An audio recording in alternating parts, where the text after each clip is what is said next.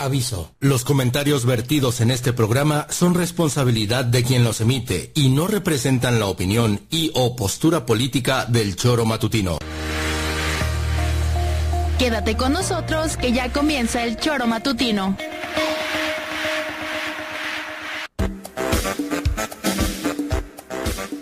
Porque somos quienes alegramos tus mañanas. Interactúa con nosotros y búscanos en nuestras redes sociales como El Choro Matutino. Sintonízanos desde nuestra página web www.elchoromatutino.com y llámanos a cabina al 777-311-6050, de lunes a viernes, de 7 a 9 de la mañana, por Radio Desafío y también por Irradia FM 103.7. Somos la mejor revista informativa del país. Somos... El.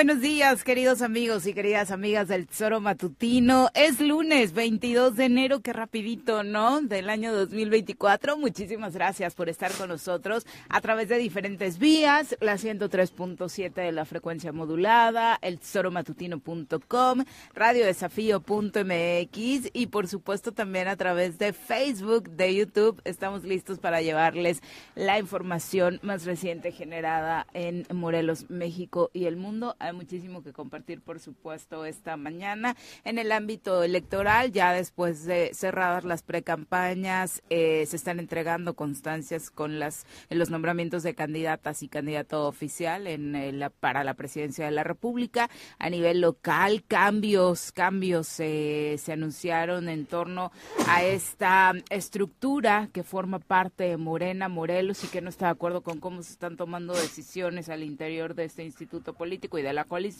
y deciden irse, según anuncian este fin de semana, a apoyar a Lucia Mesa en el frente. De esto y más les estaremos contando. Por lo pronto, saludamos al señor Arrece a través de la línea telefónica. Juanjo, ¿cómo te va? Muy buenos días.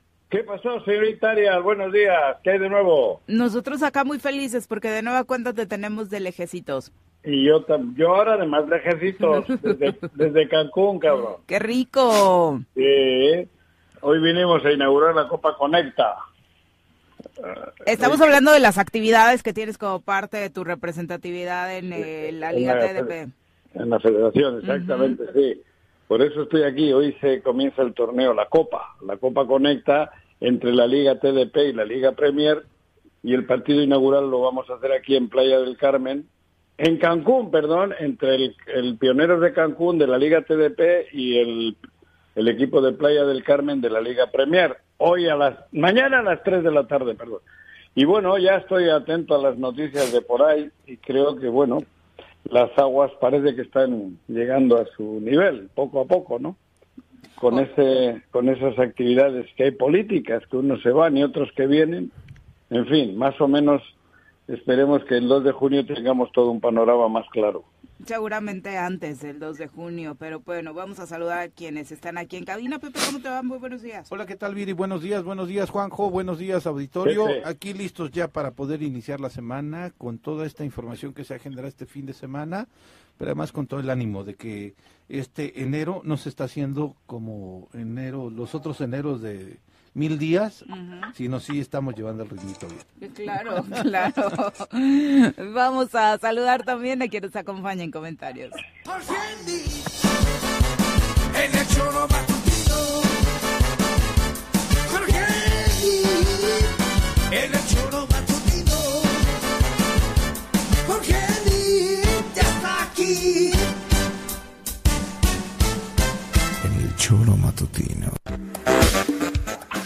Jorge Viri, ¿cómo te Pepe, va? Muy Juanji. buenos días. Cancún a vivir unos meses. Yo sí, si mandas lo que ganas en el circo, cabrón. Órale, ya está. Pero ustedes como Loret. Se ardió porque no le tocó rosca. Bueno, pues modo. Ajá.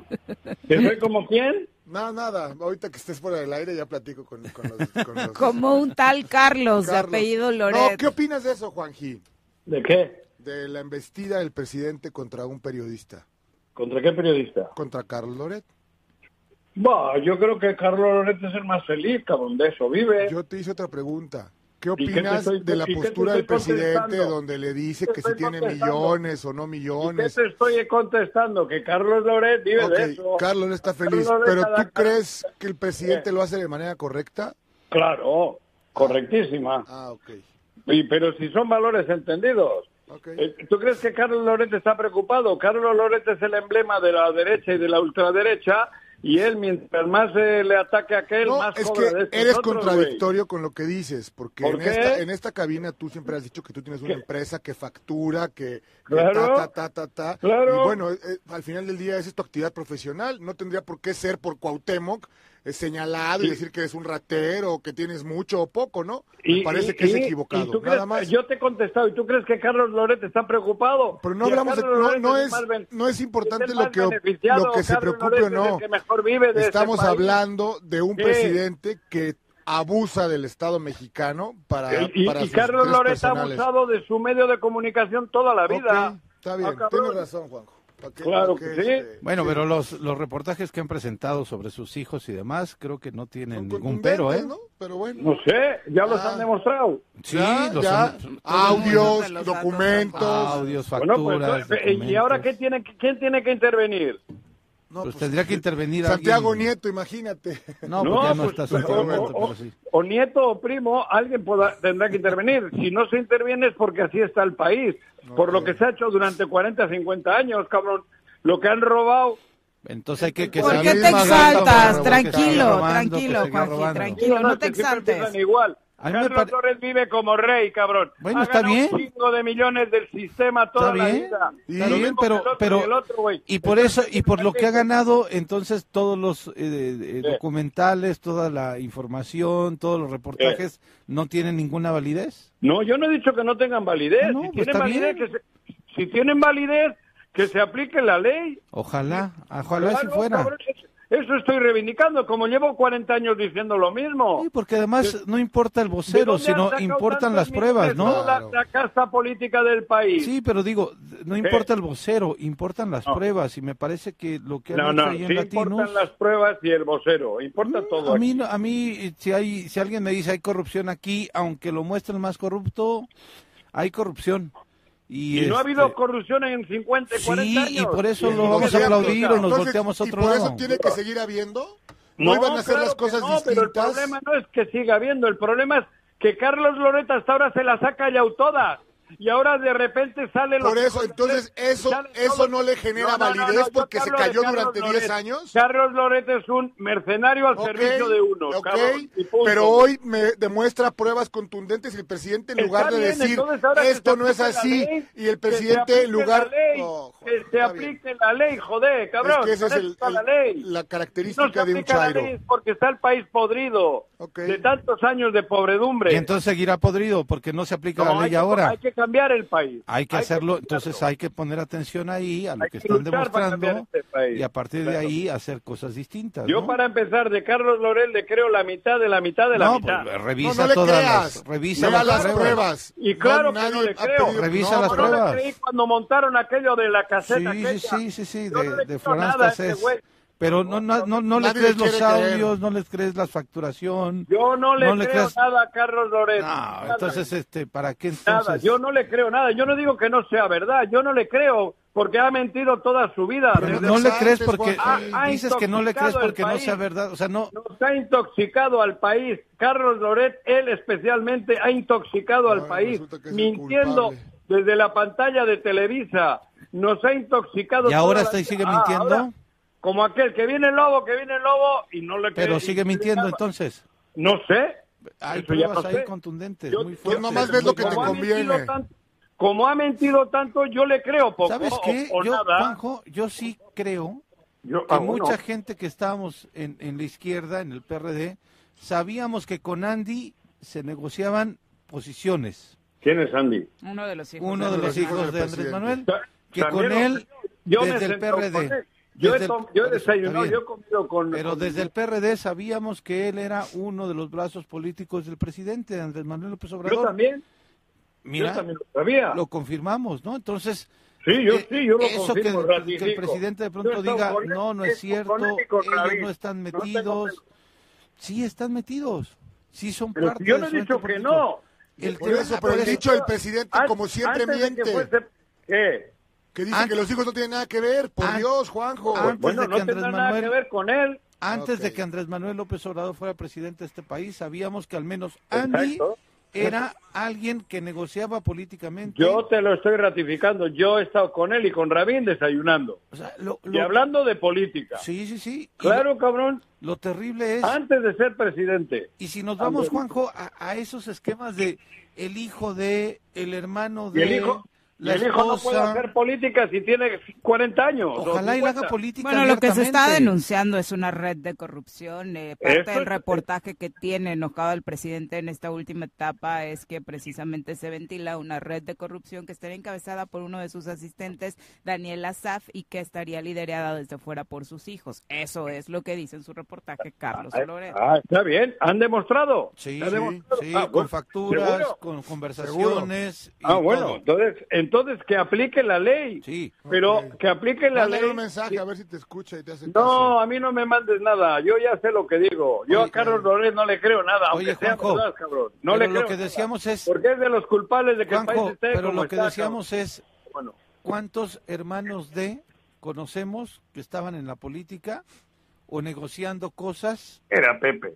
No, hombre, lo digo Pepe, así, ¿cuántas Pepe, esposas Pepe, de, Pepe, cuántos hijos de? Pepe, hasta hoy en este país, el gremio de la casta de la política Ese se han es- hecho multimillonarios. Y cómo es terrible y cómo hijos daña- Y Espíritu Santo, joder. cómo ahora daña mucho- A rasgarse las No, vestiduras. no, no me estoy rasgando, estoy documenta, estoy preguntándote Por eso. cuántas versiones conocemos, ¿no? Todas. Yo A Manuel lo acusaban de de su José. hermano, de José, A Graco ¿no?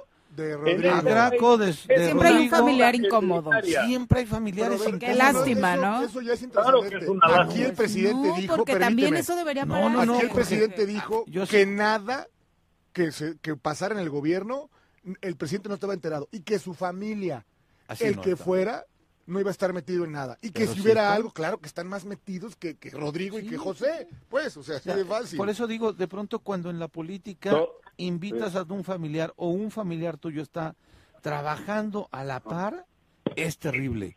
Y los ejemplos los conocemos en chiquitos. Ah, eso ha sido terrible 70 años. Sí, sí, sí, Juanjo, Sigue los que siendo. sean. 70, no, no, los no. que sean. No, pero no podemos 70, olvidar. 3 años, 4 No, no, pero no- Por no eso estaba, por eso yo estaba eso. nombrando ejemplos, No, no, Juanjo. pero que qué fácil es decir. A ver, yo estaba sea. nombrando El país está como está, por eso. por eso, Juanjo. ¿Y qué es diferente Y hoy, entonces Juanjo? seguimos igual. El plumazo no Y podemos. eso es jodido. A ver, yo no estoy diciendo que y por eso estaba nombrando, a ver, a ver, a ver. Yo estoy para- nombrando a cada uno de los familiares de algunos ejemplos El- de carreras que creíamos nosotros buenas, Yo, joder, con bueno, gran trayectoria y con visión, que desafortunadamente tuvieron un familiar ahí que les hizo mosca y que le- les hizo mosca porque no se querían dar cuenta o porque se daban cuenta y lo, de- lo dejaban haciendo.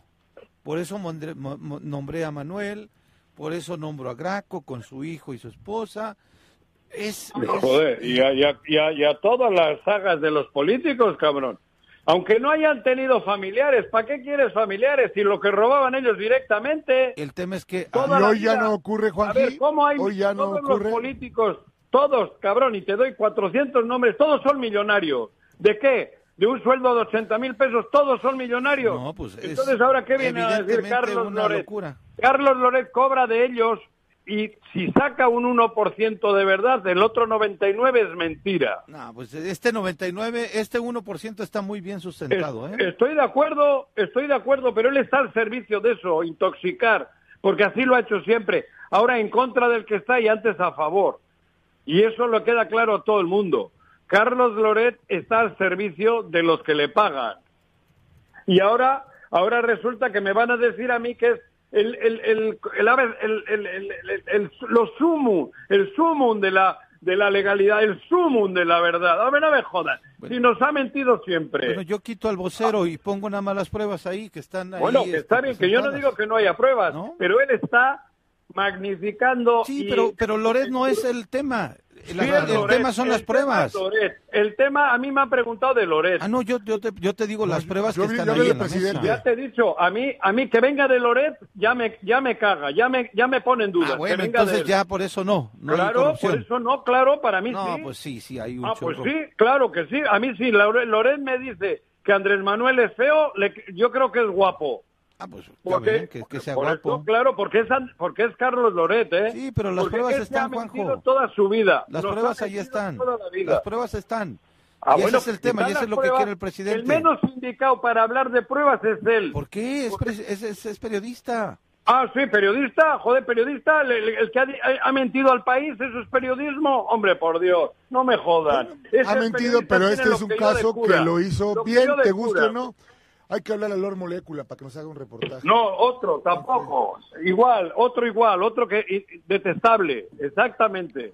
Ni uno ni Bueno, otro. pero ¿qué Pero lo importante será justo eso, ¿no? Darle seguimiento a la investigación para que esta discusión pueda estar sustentada en datos Eso sí. ¿no? Que Eso es sí. también lo que nos gusta en este programa. Aterrizando en Morelos, ¿qué ha pasado? Le decíamos al inicio, hay desbandada en Morena. Algunos dirán que no es tan importante, otros dirán que es el inicio del fin, pero eh, se anunció que este grupo encabezado por quien es eh, la secretaria operativa del partido y también este personaje conocido, Arnulfo Montescuen, deciden decirle adiós a Morena e, e unirse al frente para apoyar a Lucía Mesa en su búsqueda por la gubernatura del estado de Morelos. Todos hemos conocido datos en este mismo programa, en- ante nuestros micrófonos nos lo han contado, ¿no? Del acoso que ha sufrido la secretaria por parte, eh, ella lo ha dicho así, Ulises. de Ulises Bravo, y bueno, como prácticamente no la tomaban en cuenta en las decisiones que al interior del comité se tomaban.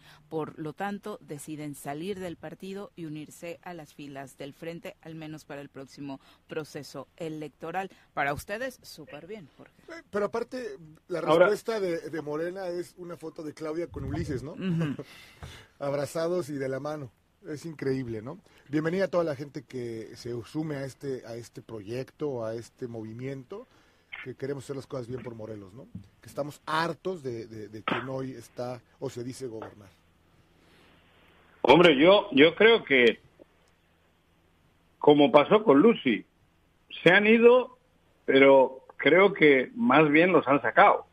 Porque todo lo que sale del control de Cuauhtémoc Blanco y de su hermano y de Cristian Carmona estorba y ellos han sido siempre un grano en el culo. Y al final pues han, han optado por irse porque no tenían nada que hacer ahí, lamentablemente. Y algunos me dirán en Morena que bueno, pues que se han ido, como Lucy, que tal, que ahora se van al otro lado. No, señor. Yo creo que en Morena deberían de meditar. Ahí, ahí sí tiene tema Morena para meditar. ¿Qué están haciendo? Están dejando en las manos del canalla de Ulises y del canalla de Cuauhtémoc y de Cristian Carmona, están dejando el partido que tanto les costó formar, que tanto les costó que naciese, que tanto les ha costado, porque son años y años y años. Lo de Morena no son los siete últimos o veinte últimos años, es toda una historia de la izquierda. Y ahora la están echando a perder y por eso ocurren cosas como estas. Para mí que se aglutine hoy todo el mundo en torno a Morelos me parece genial, porque es por donde debemos de ir. Olvidarnos de derechas y de izquierdas, hoy es Morelos. Y bienvenidos ese imán, el imán es Morelos, y bienvenidos todos los que vengan, porque si se atraen al imán, algo saldrá de beneficio para Morelos. Morelos. Y es que en ese sentido algunos van a decir, ay, pues este Montescuen estuvo en otros partidos antes y demás, pero lo que sí hizo, y nadie lo puede negar, es que sí estuvo haciendo una actividad fuerte de afiliación de gente de Morena a ese movimiento, a este fortalecer su propia expresión política, tan es así que tuvo representatividad en el Consejo de Morena y que en algún momento, Juanjo, pues sí le dio hasta la presidencia del partido a, a Ulises Bravo, ¿no? Entonces, estamos hablando sí de carnita, sí, o sea, de votos, sí de gente que afilió y que pues ahora como este, lo has mencionado tú, lo has mencionado otros, como no están en el grupo político del gobernador, los están haciendo a un lado en posiciones y es por eso que están buscando otro espacio en donde puedan seguir haciendo política. Pero como hicieron a un lado a Rabín, como le hicieron a un lado a, a Juan Ángel, como le han hecho un lado a Agustín, como le han hecho a un lado a todo el mundo, y, y ahora los demás pues no lo quieren ver, no quieren darse cuenta de esa realidad. Es que no es, no es, no es solo Lucy, porque quieras o no, a todos les hicieron mocos, porque no hay ninguno de esos que no tenga mejor prestigio que Margarita, ninguno de esos. Todos esos están por arriba de Margarita, todos, incluyendo obviamente a Lucy y algunas otras mujeres. Entonces, ha sido por, por órdenes de Cuauhtémoc Blanco que se han tomado esas decisiones. Y a mí ahora que no me vengan los puritanos a decirme que yo estoy mal. No, yo no estoy mal. Bueno, puede que esté mal por otras cosas, pero en eso no. Morelos está por encima de todo. Y se han dejado manipular y están siendo cómplices de lo que está ocurriendo en Morena Morelos. Que se den cuenta de eso. Hasta los que he mencionado, ¿eh? Hasta los que he mencionado. Que siguen ahí dentro. es que El silencio, el silencio es complicidad contra Morelos. Cuidado. Yo creo que tienen que reaccionar, porque, insisto, para mí Morelos está por encima de todo. Y hay que unirse, en este caso, los de buena, los de buen corazón, los de buen amor, los de buen cariño hacia Morelos se deben de unir, nos debemos de unir. El resto, puro Chile. Bueno, por lo pronto esto se veía venir, ¿no? No es algo que sorprenda porque ya se sabía, era, se creo. olía a kilómetros de distancia que al interior de Morena hay un descontento total sobre las decisiones que se están tomando y sobre todo con lo que se determinó a raíz de las eh, supuestas encuestas que para muchos parecieron su- eh, simulación y eso que todavía no se conocen las determinaciones en torno a las candidaturas locales, ¿no? Todavía no se sabe bien a bien a quién más dejarán fuera de los fundadores, de los que de verdad son de Moreno. Pero bueno, por lo pronto eso es lo que está sucediendo en el partido. Nosotros nos vamos a nuestra primera pausa. Eh, las actividades entonces de tu copa, Juan José. Pues eh, ahora tenemos un par de reuniones y mañana a las 3 de la tarde, te digo, inicia la Copa. Se va a jugar, uno de los partidos también se juega en Morelos. El CDI, el equipo de Yautepec, el otro equipo hermano nuestro, tiene, como quedó primero de grupo, va a jugar contra, la, contra un equipo de Premier, que es el de Chilpancingo. Creo que es mañana también el partido. Mañana pasado. Se juega en el CDI de Yaute para ver si logramos que el equipo nuestro de Yautepec califique, ¿no? Y así va a ser en todo el país. Es Copa, la Copa Conecta enfrenta la, la Liga TDP, tercera división, contra la Liga Premier, segunda división.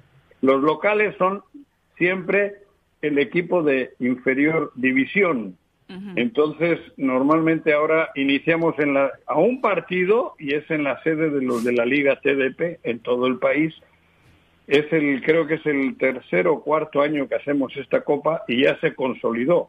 Es un eh, evento muy importante y obviamente sirve para, sobre todo, para que los jóvenes de la, tiga, de la Liga TDP, bueno, que todos, porque está siempre lleno de visores de, de la Liga MX y de expansión, ¿no? En esos enfrentamientos y creo que está siendo muy positivo este torneo de Copa.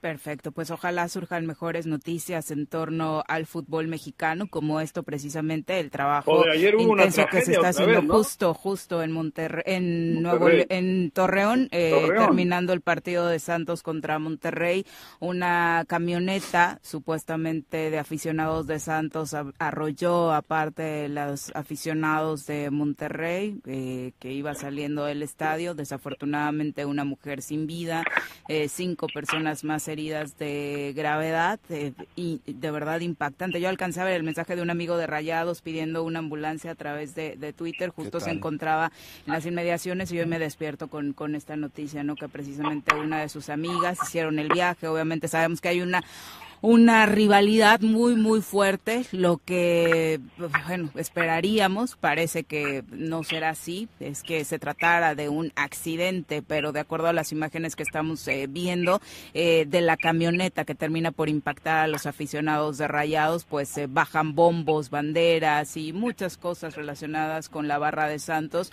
lo que pareciera ser eh, fue precisamente eh, un, un atropellamiento en ánimo de venganza por la derrota del cuadro local, ¿no?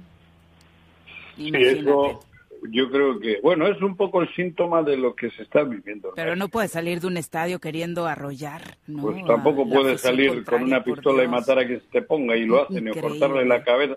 O sea, digo, lamentablemente eso es un poco el, el reflejo del país, nos guste o no nos guste.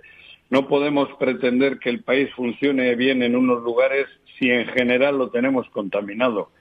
Hoy el país está enfermo y hay que reconocerlo, porque si no reconoces la enfermedad nunca vas a encontrar la cura. Y hoy México, lamentablemente, creo que eso que vivimos ayer es síntoma de lo que se vive el día a día con todo lo que vivimos en Morelos, muertos y muertos y muertos. Si te acostumbras a vivir en, el, en la basura, te haces pepenador profesional. Estamos locos, ¿no? ¿Eh? Estamos locos. Pero Estamos locos. que estamos locos. Eso es, eso es, pero es así. Porque si fuese un caso aislado, dirías, bueno, esto está un loco, una loca, pero esto no es un caso aislado. Cuando hay reunión de gente, casi siempre terminan con cuatro copas y, y- habiendo madrazos. Está desquiciada la sociedad, estamos sin cultura, estamos energúmenos por todo, lo- somos energúmenos. Entonces, por eso te digo, porque en cualquier partido de fútbol, y no porque sea el fútbol el detonante, es la sociedad la que lleva la mierda al fútbol. Y la sociedad está así. Donde se reúnen más de tres, imagínate, ve, velo casi siempre, ve, ves el YouTube y todos los videos y siempre hay madrazos. En, la- en- los semáforos ya hay madrazos. En- en todos los lados recurrimos a eso porque estamos mal. Estamos mal. Sí, pero estamos hacer. hablando de deporte, al fútbol íbamos a divertirnos. en este caso, la mujer que claro. pierde la vida iba con sus eso- hijos. Está el testimonio de un niño de 10 años que también fue arrollado. Es, es no, no Ah. puedes de verdad eh, No, embestir a, a una familia, a gente que va saliendo feliz porque ganó tu equipo, hoy toca ganar, mañana Sí. perder, por Dios. Eso, pero eso, pero sí, por eso digo, el fútbol no tiene la culpa. El fútbol es un deporte sano. Tenemos la culpa el entorno de- del fútbol o de cualquier otra actividad donde seamos más de tres, te digo. Sí, y Ahí se se, su- ahí- ahí se arman la- o más de dos. Y, y- No- no y es una muestra más, y es ¿eh? una muestra más, sin querer solamente echar la responsabilidad de la federación, de que hay mucho trabajo que hacer en torno al funcionamiento de estas barras, ¿no? Claro, y pues, joder, mire, tú checa hoy cómo estamos en Morelos y vemos y, y miren quién tenemos de gobernador y nos hace gracia va a seguir, va a seguir enturbiando y enmierdando a Morelos ese, señor con todos los que quiere dejar. Eso es nuestra sociedad. Entonces, ¿de qué nos digo ya? ¿De qué nos extraña ver imágenes como esa de ayer en Torreón? Pues no, a mí ya no me extraña nada. Ves cualquier, está sentado en un restaurante, entran y, matan al de lado, matan al de la esquina. Y tenemos un gobernador que incita eso. Ese gobernador que tenemos es de esos, de los que miran la portería del equipo rival para ofender. Bueno, sí, me callo. Eso me sin callo. duda, ¿no? Creo Qué que bueno. todos tenemos la responsabilidad de emitir mensajes en cualquier espacio en el que nos encontremos que no Claro. promuevan precisamente la violencia. Pero bueno, eh, que sea un éxito esta Copa y que precisamente justo por lo que estamos viviendo se promueve el deporte y los valores del deporte en la juventud. Exacto. Buenos Exactamente. días. Por En acá nos andamos. estamos viendo Ah, ah, bueno, espera. Ayer se, ay, se me olvidó. Ayer fue la final del, de la... Porque el torneo de la luna se jugó en dos partes. Ah, creí que ibas a hablar del robo del Madrid. Ah, No, lo del robo del Madrid... No, no, eso, eso ya... Eso, eso- bueno, eso, eh, enlazamos jugar- al final del programa para discutir eso. No, pero ahí debería... En el Real Madrid debía de jugar Loret, Carlos Loret, de centro delantero, cabrón. O, el- o uno de los Eso hijos ya. Eso O uno de los hijos de. Andrés Manuel que haya hablado con el Adiós. ta, ta, ta. Hasta Cuídate. luego, Pepe, adiós. Adiós, Franco. Adiós, 7 Juanji. con 30, sí, en el americano, pocos, ya aquí platicaba con los expertos y pocos decían que, eh, así lo conocemos ahora, el equipo del novio de Taylor iba a llegar a estas alturas, pero sorprendiendo a propios extraños, No, ¿no? bueno, porque no yo- había tenido el mejor Yo torneo. creo que por- no, pero una vez que decían, están en ¿no? playoffs, pues es, es, pues es como Siempre son liga, peligrosos. Siempre son peligrosos. Y ahí está. Un equipo con Pero el no es favorito. Taylor Swift, ¿no? Pero bueno, Kansas no es no, favorito, yo ¿no? creo que no pasará de esta instancia. que ¿Aquí se queda? Los Cuervos de Baltimore, yo creo. ¿Y tus favoritos? ¿Tus favoritos para Mi el Super favorito Bowl, Baltimore. Cuervos? Sí. Baltimore, A Baltimore contra San. Francisco. Y ganará Baltimore. Es lo que yo creo. ¿Qué tal? Bueno, son las 7 con 30, volvemos. Bueno, bueno, Bueno. bueno. ¿quién habla? El choro matutino, buenos días. Contáctanos, dinos tus comentarios, opiniones, saludos o el choro que nos quieras echar. Márcanos a cabina 311 6050. En el choro informativo, la información es sin censura. No le tenemos miedo a nadie. Información a mediodía por el 103.7 en Irradia FM y por las redes sociales del Choro Matutino. Todo lo que acontece en el Estado, en municipios, en el Congreso, la sociedad civil, de lunes a viernes a las 12 del día. El Choro Informativo con Pepe Montes. Súbale por Juárez, Calvario, atravieso Avenida Morelos. Sí, sí se va recorriendo, por favor. Por favor, pero rapidito que ya va a empezar el choro.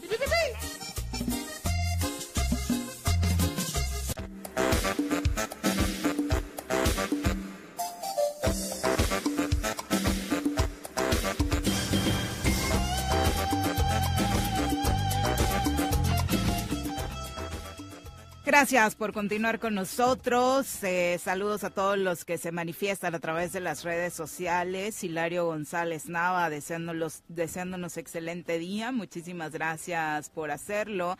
Eh, también a quienes se escriben a través de nuestro portal oficial de las redes sociales en Facebook. Genaro Sánchez dice, buen día amigos tesoreros, genial inicio de semana y a darle que sea un trabajo fecundo y creador el de esta semana. Igualmente, querido Genaro, eh, un abrazo para Lalo Castillo. Dice, las bases de Morena reprobados, al- reprobamos a las y los chapulines. A través de las instancias del partido buscamos la legalidad estatutaria. Lo que está mal es la dirigencia, no la militancia ni los simpatizantes. Si el pueblo no tiene educación política, se lo debemos a los partidos políticos, a Televisa y a TV Azteca. Sí, yo creo que los medios de comunicación tenemos una enorme responsabilidad, aunque también como ciudadanos deberíamos. Ah, Pero hoy ya, ¿no? ya este, en cualquier lugar el que quiere, el que busca encuentra, ¿no? Me refiero, ya no es pretexto, me parece. Sí, sí, sí, también. O sea, sí, como ciudadanos también tenemos Ya hay que de interesarse y hay que entrarle a, a interactuar mejor con los medios y checar Claro. de dónde viene la información realmente fidedigna. Luis Castillo, un abrazo hasta la Cineteca Nacional, desde donde nos escucha y ve regularmente. Felicidades por su 50 aniversario de este recinto cultural tan importante para el país y que tiene, ha tenido actividades eh, grandiosas, además de su ampliación a una nueva sede. Muchísimas felicidades. Andre Pocket también también excelente día para ti. Y nos decía Juanjo, amaneció más gritón que de costumbre. Le íbamos a colgar como estabas por ahí recomendando, pero luego vuelve a marcar, entonces sale lo mismo. Y pues es el dueño. Ser Luke, un abrazo, gracias por acompañarnos. Eh, Lalo Castillo también dice que manda saludos para la valiente mesa informativa. Dice que esta mesa es cada vez más derechaira y parcial a favor del PRIAN, el neoliberal y corrupto. Por eso dice Juanji, te apoyamos, te asiste la razón en el caso Loret. Eh, Arnaldo Pozas. Yo, yo perdón, Sí. eh, eh, eh, tengo que hacer una, una pausa ahí. A mí sí me parece algo grave, terrible, porque además la gran fortaleza de Andrés Manuel López Obrador era contra la corrupción. La gran fortaleza de Andrés Manuel López Obrador era que iba a garantizar justamente esa parte, ¿no? El, el ser eh, un ejercicio de gobierno distinto, una política distinta, y siempre Andrés Manuel estuvo señalando los actos de corrupción. Si revisamos el caso Segalmex, nos vamos de espaldas. Sí, la estafa Reconocido- maestra del sí. gobierno de Peña es un juego de niños. ¿no? Sí, no, no, no, pe- pero igual, ¿no? O sea, hablamos de dos casos de corrupción, Jorge, ¿no? La estafa maestra en el caso de Peña Nieto, corrupción. El tema de Segalmex nos debe de doler a todos, porque además es uno de los programas del gobierno federal que tiene que, que va encaminado a beneficiar a La gente claro. a la gente con esa pobreza alimentaria. Y si vemos el caso que se ha documentado de los hijos del presidente, sí duele mucho, a mí me duele mucho, y yo insisto, yo voté por Andrés Manuel. Y a pesar de estos temas, no me arrepiento de haber votado por Andrés Manuel. Sí, nada más Pero que, que duele se atienda, mucho, duele se mucho y se deje de, estos de andar con, con lobo piel de oveja, en este ¿no? círculo inmediato del presidente, en el círculo familiar del presidente. Y yo insisto, cada que acercamos a un familiar a ejercicios de gobierno, no es lo mejor, no es lo más El adecuado. resultado nunca ha sido positivo. Quien sea, verde, amarillo, este, guinda, quien sea. Y lo tenemos que reconocer. Desafortunadamente, a Andrés Manuel ha tenido, a- o no les dolió ahora que fueron a, la a, este, Estados Unidos, ver que en la delegación de las autoridades de México con las autoridades de Estados Unidos siguiera y estuviera ahí el director del Instituto Nacional de Migración cuando murieron 40 migrantes por un incendio y negligencia, no de él, pero es la institución que representa a él. Duele, ¿Dónde está la responsabilidad? duele, no? Claro. duele, lastima. Y entonces nosotros tenemos que ser autocríticos y críticos de la autoridad a la que votamos también. ¿Duele? Sí, me duele mucho que, que salgan los tres hijos de Andrés Manuel López Obrador en temas de corrupción con pruebas claras. Duele muchísimo. Insisto, voté por él, no me arrepiento, pero sí creo que se tiene que hacer una evaluación de lo que está pasando en esos Y el que existan coincidencias ideológicas no quiere decir que se tengan que solapar otro tipo de eh, pues actitudes Sí, porque o entonces de quien, acciones quien manda el comentario siguen. pareciera que lo único que tienen que hacer aquí ustedes es decir que Andrés Manuel es lo mejor del mundo, como Juanjo, ¿no? Y eso, perdónenme, no es lo correcto. Ramón Albarrán, un abrazo, dice, buenos días a todos, rescatemos a Morelos y felicidades a María de la Luz Villa por su valor y defender su dignidad, hablando precisamente de lo que está sucediendo al interior de Morena, Morelos. Eh, Serluc también nos dice, yo les pregunto, ¿cuánto dejó de ganar Loret eh, que hoy lo que paga para que le lleguen a él las noticias es un dineral, nada es gratis?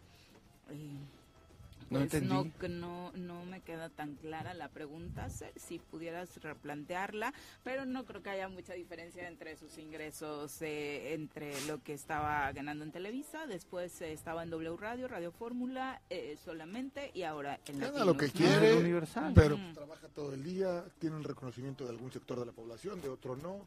Pero el tipo, como siempre lo ha dicho, pues ahí están mis declaraciones este, hacendarias, ¿no? O sea, Alex no- no- Gutiérrez dice, buen día, ¿en serio están defendiendo a Carlos Loret de Mola? Uno No. le- de los líderes del cártel de los Loret que tanto daño le han hecho a México. También hay que hablar de eso.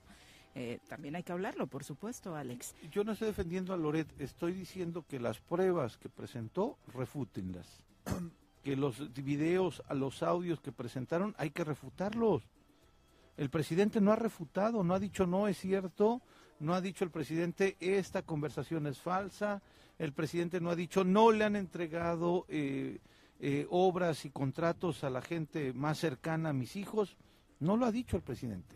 Entonces, si hay como atacar a Loret, es con las pruebas que él presentó, hay que demostrar que son falsas. Pues que no, no vayamos a la narrativa que no es la, la correcta. Claro. Si Loret es bueno, malo, regular, no es importante. No es presidente de México, en fin. Loret presentó información contundente que tiene que ver con la complicidad de los hijos del presidente. Punto, que lo aclaren y ya. Hay, hay un tema que de pronto en redes sociales, Viri, a partir de que dimos a conocer aquí, con Morelos Rinde Cuentas, el, eh, el aumento de salario de las magistradas del Tribunal Superior de Justicia, ya nos estaban preguntando, al menos a mí, cuánto gano. ¿Ah, sí? Yo le dije, con todo, pues, yo no tengo la No queremos exhibir a Juanji, pobrecito. Más que que nos exhibirnos pagan a nada, ¿no? Yo con todo gusto digo cuánto gano, Si pero quieren yo no exhibirnos tengo- a nosotros no lo van a lograr, van a exhibir a Juanji, ¿no? Sí, claro. que yo no tengo, sí, sí, sí, que yo no tengo la obligación ahorita ¿no? de decir cuánto gano. Estuve como funcionario público y ahí sí sin ningún problema lo digo, ¿no? Pero aparte Y es una obligación hacer la- la Y, y varias auditorías que nos mandaron Claro. de gobierno, ¿no? Claro. De Contraloría y de Hacienda, pero o sea, hay que refutar las pruebas, hay que refutar las pruebas y hay que demostrar que Loret está mintiendo. Desafortunadamente, en este momento no hay cómo demostrar que Loret y su reportaje es falso. Son las 7 con 43 de la mañana. Vamos a entrevista justo sobre el tema del que estábamos hablando hace unos momentos. ¿Qué está pasando al interior de Morena, Morelos? Ya nos acompaña en cabina Arnulfo Montescuen, a quien recibimos como siempre con mucho gusto en este espacio. Arnulfo, muy buenos días. Muy buenos días, muy buenos días al auditorio del Choro Matutino. Muchas gracias por la invitación. A todos, saludos a Juanjo. Y estamos hablando, y, y pregunta, aunque ya sabemos que no, no sigues ahí, ¿qué está sucediendo en Morena, Morelos? Porque justo nos da la pauta para saber por qué toman esta decisión tú y un grupo de eh, militantes de Morena para ya no continuar o no seguir en este proceso electoral con ese partido y en la coalición. Bueno, finalmente la salida de nosotros obedece a un tema de congruencia, un tema en donde eh, no podemos permitir la imposición de Cuauhtémoc Blanco en el proceso, la intromisión del peor gobernador, el más nefasto, el más corrupto y el más ignorante en la historia de Morelos, que quiere imponerlos a alcaldes, a diputados locales y sobre todo diputados locales, porque cree que ¿qué cree el público que está buscando Cuauhtémoc Blanco al imponer diputados locales en la Cámara. Exacto. Impunidad. Impunidad para que le protejan todo lo que se ha robado en el Estado. Y sabemos perfectamente, porque ahí está el caso Primavera, ahí están las denuncias en la Unidad de Inteligencia Financiera, donde el gobierno federal lo tiene agarrado del pescuezo, ¿sí? Eh, de todos los desvíos que ha hecho, y obviamente está buscando impunidad. Entonces, habemos gente de izquierda que no podemos convalidar este robo al Estado que se está fraguando desde Morena, y, y no es un tema ideológico, no estamos peleándonos con Morena, no estamos peleándonos con Claudio Sheinbaum ni con el presidente. Los respetamos porque son nuestros amigos, pero no podemos convalidar que el Morelos se esté llevando a cabo este atraco que se quiere hacer a la población al, al darle a Cuauhtémoc Blanco pues prácticamente todas las posiciones, incluida la gobernatura, porque recordemos que Margarita Sarabia fue empleada del gobernador. ¿Esa es la Y- primera imposición de la esa que es la dan primera, cuenta? Esa es la primera imposición porque lamentablemente los grupos de morenistas, los que hicieron el trabajo casa por casa en los comités, eh, los grupos de, de muchos años de Morena, ahí está el contador Rabindranath Salazar, y bueno, no quiero mencionar a otros para no traerlos a esta mesa, sin embargo, no fueron tomados en cuenta. Todos fueron siendo despedidos, a unos más expulsados de Morena para que no participaran en el, en el proceso. Y bueno, lo que le hicieron a, a la compañera Lucy Mesa, pues no tuvo madre. O sea, correrla sin siquiera darle un derecho de audiencia. Es decir, Morena ya está como la ley de Herodes, ¿eh? o te chingas o te jodes, porque aquí el que se indisciplina inmediatamente es expulsado, se le abre un procedimiento, como dijeron este fin de semana, ¿no? Hay un vocero de Margarita González, eh, eh, este muchacho Johan, eh, que nos habían abierto un proceso de expulsión a María de la Luz como secretaria de organización y a su servidor, un proceso de expulsión en donde ya íbamos a ser expulsados. Pero, pero estos señores no entienden que hay un estatuto dentro de Morena, que tú tienes derecho a defenderte. Si te están presentando una denuncia para expulsión, pues el propio estatuto establece los mecanismos de defensa. Y entonces a nosotros nadie nos notificó que teníamos un proceso. Vaya, este, la Comisión Nacional de Honestidad y Justicia no tiene en este momento abierto un expediente en contra de nosotros, pero como se estaban ahogando con la salida de miles y miles de morenistas, pues tuvieron que salir a medios con un comunicado escueto, un comunicado en donde dicen que los comités son de Morena. No es cierto, compañeros, los comités son de quien los hace. ¿Quiénes se van de Morena? Se van algunos consejeros, que no, no quiero dar sus nombres para no traerlos a la mesa, eh, pero sí, obviamente, eh, María de la Luz como consejera nacional, Eloy Cruz como consejero estatal, eh, ya presentaron sus renuncias ellos en México. Y bueno, los presidentes de los comités en defensa de la cuarta transformación, cada presidente representa un grupo de 10 personas o 10 familias. Eh, de estos, el día de ayer, mil presentaron su renuncia a Morena. Eh, terminaron a las 3 de la mañana en, en- en las oficinas de Morena de sellar todos los oficios que cada uno de los presidentes de estos comités firmó y ya están fuera. Son, pues estás hablando ahí de 10 mil personas, de 10 mil familias que, que ya se fueron. Y cada semana les voy a presentar la renuncia de otros mil. Es decir, van a, van a renunciar a Morena 46 mil familias. Arnulfo, justamente en este tema que ustedes realizaron desde la Secretaría de Organización y lo que tú estabas haciendo ya había generado un debate por parte de Ulises Bravo, desconociendo el trabajo de afiliación que estaban haciendo us- ustedes a favor de Morena. Ya desde ahí veíamos el primer eh, eh, confrontación que tenía, no reconociendo su trabajo a favor de ese movimiento. ¿En qué momento yo, si soy dirigente de un partido, de un movimiento, desconozco que están trayendo, que están llegando gente a fortalecer ese movimiento? Sí, lamentablemente este muchacho es un poco más ignorante que su hermano, el gobernador, y eso ya es decir mucho. Eh, imagínate a alguien que se le nombra dirigente y que te niega el acceso a, tu a su partido para que se fortalezca la estructura. Nosotros no tenemos absolutamente nada, ningún trato con, con Ulises Bravo. Este, la secretaria de organización fue elegida en el Consejo Político Estatal mediante voto directo y fue eh, registrada en México. Vino Alejandro Peña, el senador Alejandro Peña, a darnos la capacitación para constituir los comités y él nos pidió que subiéramos los comités a través de la Secretaría de Organización, a la cual se le dio una clave electrónica para subirlos al sistema. Este sistema se conoce como sistema de registro nacional de Morena, el Sirena. Ahí aparecen todos los nombres y apellidos de todos los comités. ¿Qué sucede cuando, cuando María de la Luz empieza a salir al Estado, a recorrer el Estado, porque los, los consejeros de Ulises Bravo son puros empleados de gobierno, ellos no podían hacer ningún comité. La tarea la tuvimos que hacer nosotros. Y entra, entra el celo, entra la envidia, entra el encono.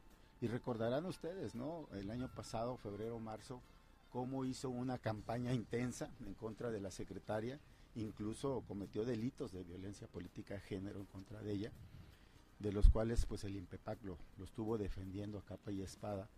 Finalmente se hicieron los comités y ahí vino el rompimiento, porque cuando empiezan a hacer la evaluación en el Consejo Político en México y empiezan a aparecer los nombres de quienes estaban haciendo los comités, pues aparece Arnulfo Montescuen como referente en el 89% de los comités de Morena en el estado.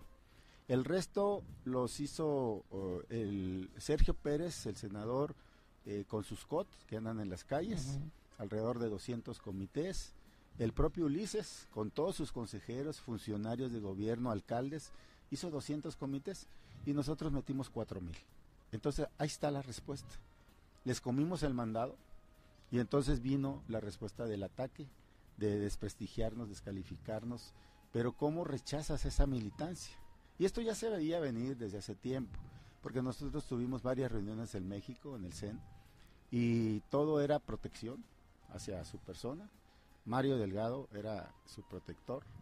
Y entonces nosotros dijimos, está bien, nos esperamos, nos disciplinamos, pero nunca esperábamos que vinieran a levantarle la mano al gobernador y a su hermano. Y ese fue el último clavo que le pusieron al ataúd de Morena en el Estado. Te van a decir, a pesar de este trabajo que nos comentas de tantos comités, hace rato ya Lalo Castillo lo mencionaba, que además eh, aprecio mucho a Lalo por toda su trayectoria en la izquierda, no nada más partidista, sino de, de- de su trabajo de lucha social que tiene, te van a decir chapulín. O traidor. O les van a decir chapulines o traidores. ¿Qué les dices? No, creo que quien traicionó a nosotros y al pueblo de Morelos fue Morena. Entonces hay que verlo en el contexto que surge esto.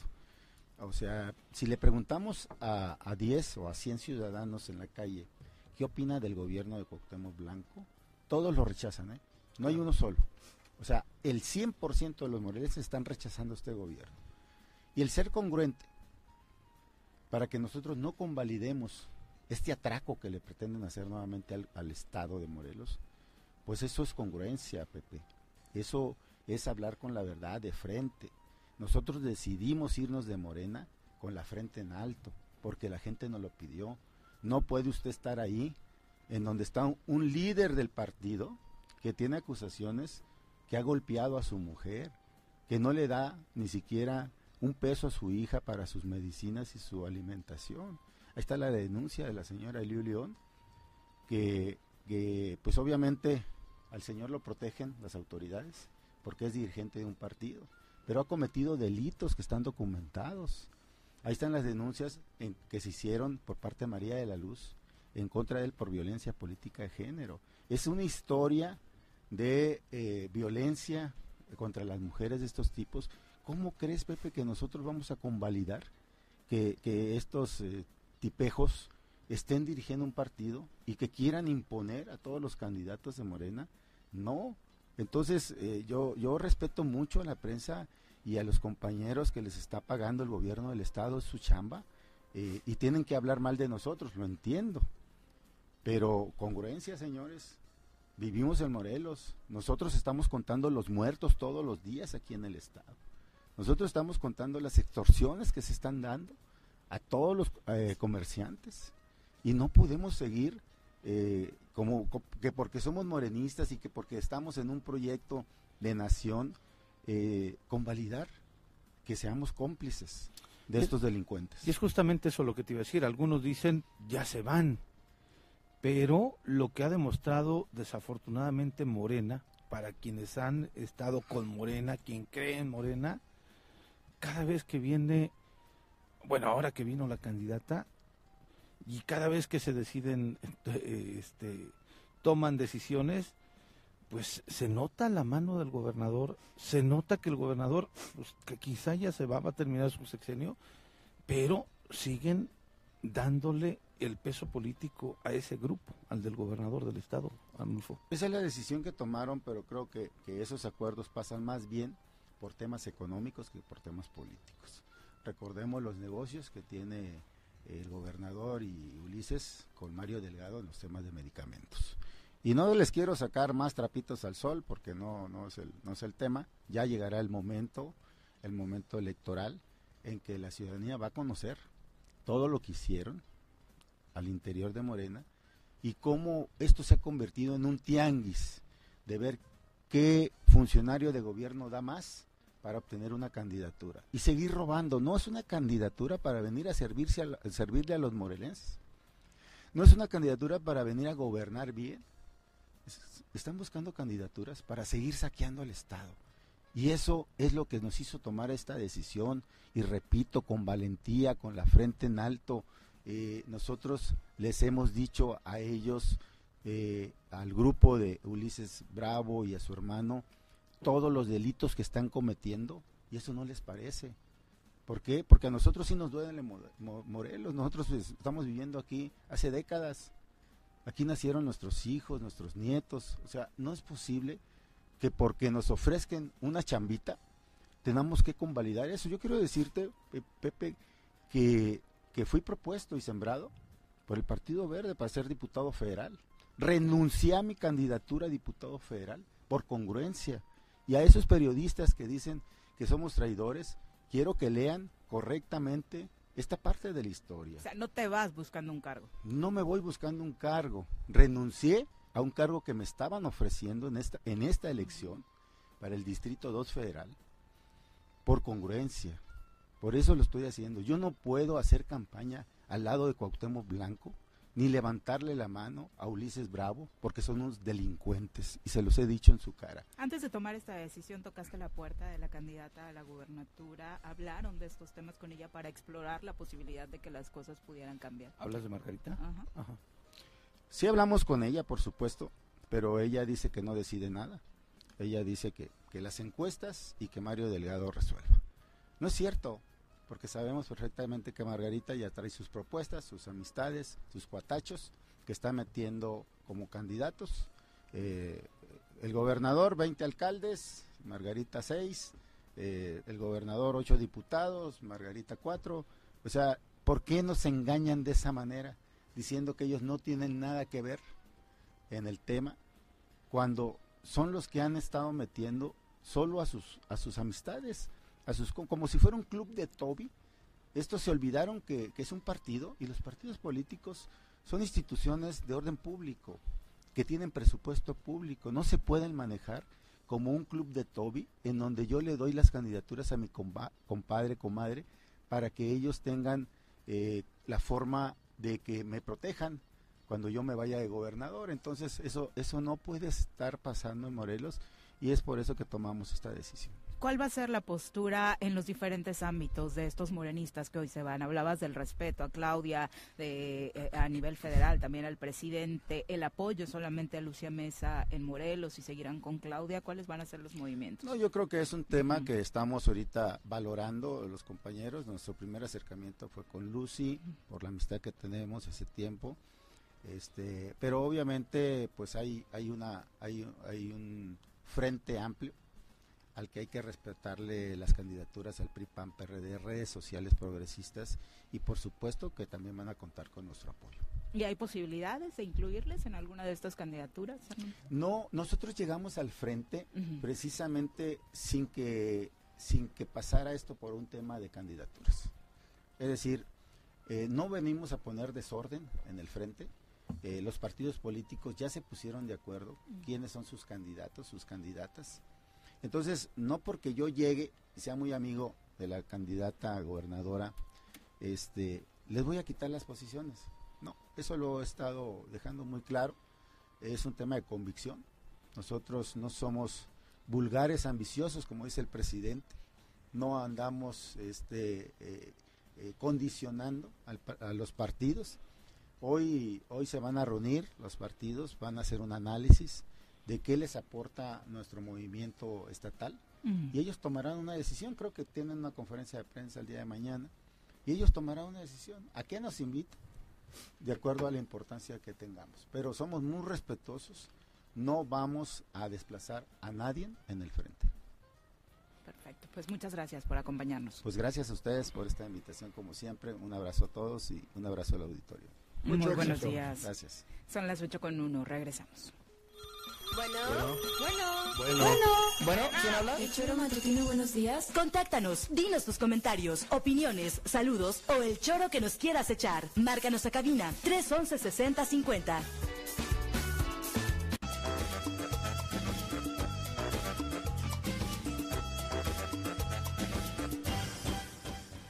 8 con 4 de la mañana. Gracias por continuar con nosotros. Obviamente, versiones encontradas son las que vemos en los comentarios de esta mañana. Mientras que Serluc dice: ese priista que tienen ahí eh, le hace falta conocer un poco de historia. Eh, no sé a quién se refiere, ¿será Jorge o será Pues yo quién? creo que- Sí, porque yo no soy priista. Fernando Flores dice no más imposiciones en Morena. Alfredo Barón dice bienvenido al Frente Amplio Arnulfo y todos los que lleguen con él. Oliver Gutiérrez dice saludos cordiales. En Morelos ya no queremos más imposiciones de Cuauhtémoc Blanco. Eh, Casimiro Luna dice con todo respeto, tampoco queremos PRI, ni PAN, ni PRD. Ojalá y haya otro equipo que no reciba a la gente que promueve lo mismo. Eh, Omar Barrera se preguntaba si esos comités de los que habla Arnulfo están dispuestos a cambiarse. Pues señalaba que sí, ¿no? Pues sí, sí, sí, dice No, que bueno, han habló de las presentado... y que la gente está en las oficinas de Morena renunciando, ¿no? Sí. Eh, justo lo están haciendo y lo siguen haciendo en estos momentos. Chacho Matar, un abrazo. Antonio Jaramillo dice, Morelos es obradorista, no morenista. Sí, recuerdo el eslogan de que vimos por muchas paredes, muchas bardas de Morelos en las sí, elecciones Cuau pasadas, ¿no? Sí, Eh, llegó Cuau. y no, no Pero además- mucho, pero bueno. Desafortunadamente, o afortunadamente, no sé, como cada quien lo quiere decir, Andrés Manuel va a terminar su gobierno. Lo que sigue va a ser Claudia Sheinbaum, no va a ser Andrés Manuel, ¿eh? O no, o Xochitl Gálvez. O Xochitl Gálvez, ¿no? Entonces, tampoco hay que decir obradorista, pues, termina, concluye un periodo Se acabó. importante del país, claro, ¿no? Estemos o no de acuerdo, Jorge de- Sin seguramente no duda. está de no, acuerdo. no, no, pero con fue presidente de México y se acabó. Bueno, aunque ideológicamente más que morenista, seguramente Claudia es obradorista también, También, ¿no? desde luego. Paco Carzu dice, ese futbolista está perdiendo el tiempo extra con toda su corrupción, pero falta que decida el pejebar. Tienes toda la razón y ese pejebar parece que solo pone imágenes lindas del futbolista. Nunca hay fuera de lugar con Cuau, ¿no? En, en ese pejebar. Eh, muy buena analogía, mi querido Paco. Un abrazo. Eh, y señala también eh, que escuchas a los adultos y jóvenes con su apoyo económico y dicen que sí hay que ir por Margarita, si no nos van a quitar el apoyo. Es lamentable que se manipule de esa forma. Lo hemos dicho aquí de forma contundente, los programas sociales no se pueden utilizar de esa forma. Los programas sociales van a continuar, ¿no? Con Margarita, Es un, con es Claudia o un no. derecho adquirido que está en la Constitución. Punto.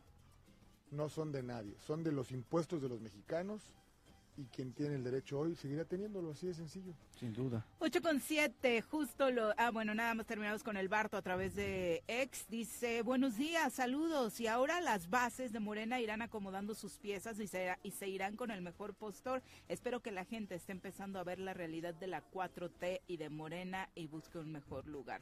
Ya veremos si está en mejor lugar, ¿no? También Sí, eso claro. habrá que verlo conforme pasa el tiempo. Son las 8 con 7, hablemos ahora eh, de cosas como él mismo lo decía, el entrar a cabina más positivas. Nos acompaña ya en el estudio nuestro querido amigo César Salgado, a quien como siempre es un gusto recibir en este espacio. César, muy buenos días. Buenos días, Viri. Buenos días, Pepe. Gusto verte, Buenos días, César. Jorge. ¿Cómo estamos, mi Con César? el gusto de estar aquí con ustedes en el choro matutino y trayéndoles unas buenas noticias para el domingo 28 de enero, que es Este este domingo. domingo, que, que viene.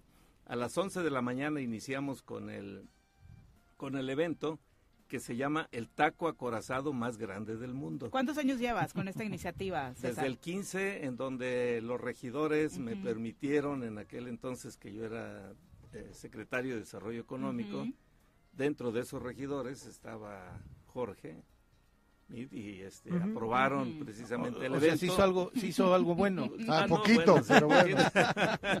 Estaban ellos y este aprobaron precisamente la iniciativa de hacer el, el tema del maíz. No sé si se recuerden ustedes que lo hicimos cuatro días en, el- en septiembre para darle cabida precisamente a los campesinos que no tienen eh, una hectárea o eso, sino que rentan sus terrenos aquí por San Antón, por. Santa María. Y que poco se habla del campo en Cuernavaca, Y que poco ¿no? se habla del campo, pero hay varias toneladas de maíz que se siembran eh, por año y es exclusivamente con lluvias. Entonces este año no les fue muy bien porque las lluvias estuvieron muy irregulares. Pero en fin, ese, en ese momento, en el 2015, septiembre, se rompió un récord que no existía antes, pero que lo hicimos, ¿verdad? De 50 metros con 50 centímetros. Del taco el- el acorazado. taco acorazado ¿De varios platillos? de, de varios platillos, sí, porque los diferentes restaurantes que participaron llevaban su, su guisado que, que quisieran ellos. O sea, ese, pero es, es la tortilla que se pone ahí,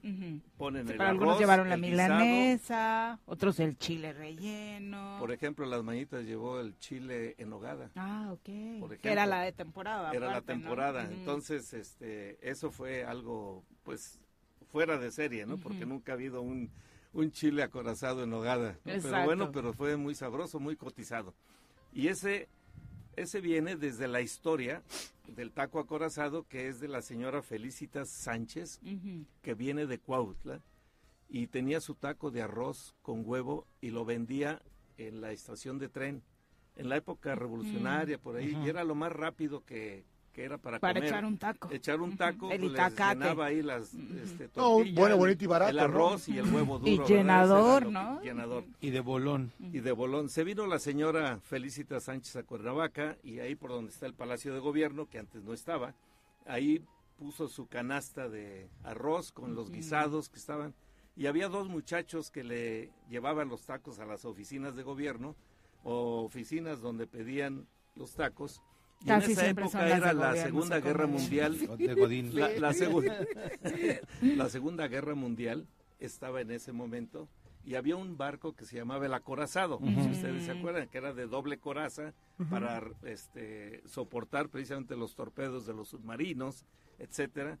Y uno de ellos, que le dicen el diablo, o le decían el diablo porque ya falleció, este, le dijo a la señora Felicitas, señora, dice, esto parece un acorazado.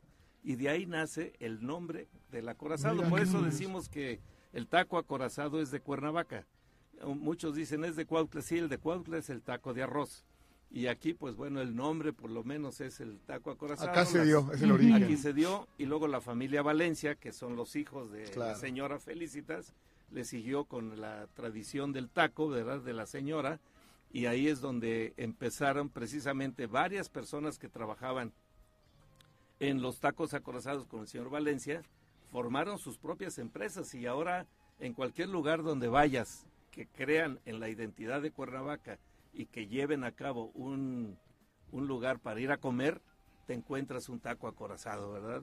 Y vas aquí al Plaza Y con una variedad a increíble. Palmas, a- Como dice Viri, con una variedad, pero además, cada quien, como estás mencionando tú, César, cada quien tiene la preferencia de dónde lo preparan más rico. Así es, porque la sazón es lo que es la diferencia, ¿no? El arroz tiene que ser muy importante. Sí, es, la Que, por base. ejemplo, me van a matar algunos. Todo el mundo ama los tacos Mari, Yo mí el también, arroz. estoy no, de acuerdo contigo. Por No, Por- e- perdón. No, por eso te, por eso te digo, o sea, el, el arroz es la base. El guisado, bueno, pues ya cada quien tiene su gusto, pero el arroz es la base que, que te tiene que te tiene que gustar. Pero Sí, casi, sí, casi que es como sacrilegio decirlo, ¿no? Pero es No, que bueno, pues- los tacos Mari del centro, yo ahí no me gusta su arroz, pero los tacos Mari de atrás de la De Alameda la Alameda, Solidaridad, claro. ahí están muy ricos. Sí, ¿no? pues. Yo estoy de acuerdo Sí, contigo. sí, ¿eh? sí. Ah, es que hay un chorro, ¿no? Ahí sí, el gusto se rompe en géneros. Sí, mira, a algunos les gustan los de Las Palmas, aquí eh, donde estaba la espiga. Acapancingo. Con Don Lalo, en Acapancingo En también, aquí en Chamilpa, eh, bueno, afuera de Do- donde Doña está Sebe. Ah, Sede Sol. Doña Sebe, Uf, sí. qué Es, cosa. es decir, pero ahí en, en gustos que se rompen géneros. Hay unos aquí dicen. en la esquina del Parres. Que, Ah, sí, qué también. cosa, Ah, bueno, También, también. Aparte de súper bien servidos, que eso es otra cosa, ¿no? Enfrente En algunos para encontrar la milanesa en- dentro del arroz está cañón y aquí, uf, impresionante. Enfrente de Henry. Dunant, o sea, hay, ahora sí que hay variedad. Esta iniciativa, eh, eh, César, digo, la, la tuviste siendo funcionario público. Ahora Así no es. lo eres funcionario Ahora no lo soy. Pero bueno, Pero llevas sigue siendo- años con tu asociación, Sí, ¿no? digo, sigue siendo un apasionado de Cuernavaca, sigue siendo un apasionado de impulsar la identidad, un apasionado de seguir hablando bien de Cuernavaca. Sí, así es. Y mira, y ahora que José Luis Uriostegui está ahí, que cree en la identidad, eh, de hecho ahora con el, este, que es Quedó controversia, lo de Tlaltenango, una, una, una controversia, este, este, No, quedó muy chida. a mí, Sí. a mí me gustó muchísimo. Es identidad. Porque es Claro. el tema identidad. Claro. Ahí están los 12 pueblos y ahí está Cuernavaca. Hablamos de la Mm. glorieta Teopan- Sí. de Tlaltenango, que Tlaltenango. recién se reinauguró. Sí, así es, exactamente. Sí. es que había un tubo ahí. Terrible. No, o sea, no Ya entiendo cómo les podía gustar más el Sí. tubo que ahora ya los... Pero es por, es por llevar Es por llevar la contra también, ¿no? Pero mira, este, en realidad es, este, es algo digno de, de Cuernavaca.